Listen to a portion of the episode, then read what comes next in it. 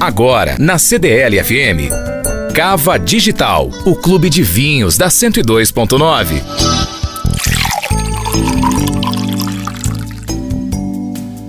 O que fazer se você é novo no mundo dos vinhos e não quer errar na hora da escolha? Hoje eu vou dar algumas dicas para você que está começando e quer acertar na hora de comprar o seu vinho. Geralmente, quem está iniciando no mundo dos vinhos está acostumado com vinhos doces ou suaves. O que você precisa fazer para começar a provar um bom vinho é escolher um vinho com baixa concentração de tanino. Mas o que é tanino? O tanino é aquela astringência que você sente em boca. Já provou uma banana verde? Essa é a sensação de astringência que o tanino causa e é justamente essa sensação que pode não agradar o iniciante.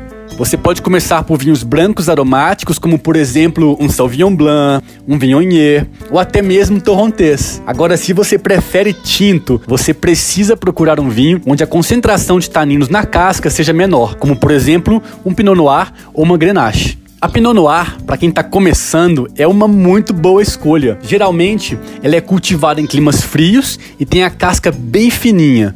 Por isso, ela tem uma pequena concentração de taninos. É um vinho coringa e, para mim, é considerada a casta branca dos tintos por ser leve e fácil de beber. Você não precisa tomar o seu Pinot Noir gelado, mas pode tomar ele levemente fresco, deixando entre 10 e 15 minutos na geladeira antes de servir. Uma boa opção para você que prefere tintos é a uva Carmener.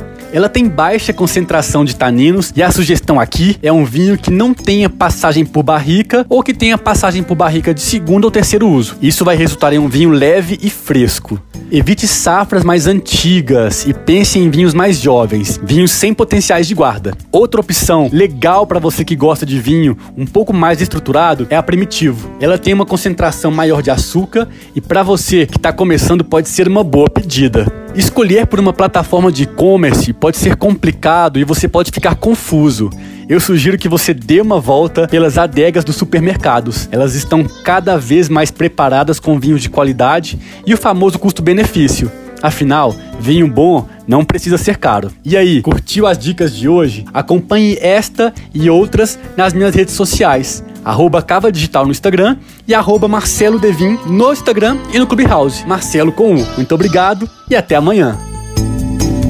Cava Digital o clube de vinhos da 102.9. Agora, na CDL FM. Cava Digital, o clube de vinhos da 102.9.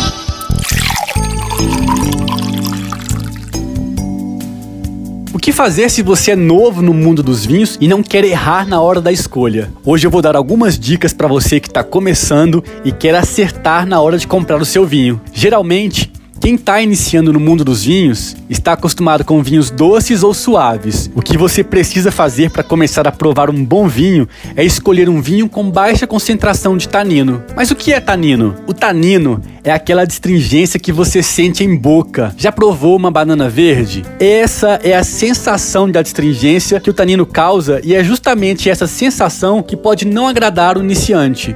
Você pode começar por vinhos brancos aromáticos, como por exemplo um Sauvignon Blanc, um Viognier ou até mesmo um Torrontés. Agora, se você prefere tinto, você precisa procurar um vinho onde a concentração de taninos na casca seja menor, como por exemplo um Pinot Noir ou uma Grenache. A Pinot Noir, para quem está começando, é uma muito boa escolha. Geralmente, ela é cultivada em climas frios e tem a casca bem fininha. Por isso, ela tem uma pequena concentração de taninos. É um vinho coringa e, para mim, é considerada a casta branca dos tintos por ser leve e fácil de beber.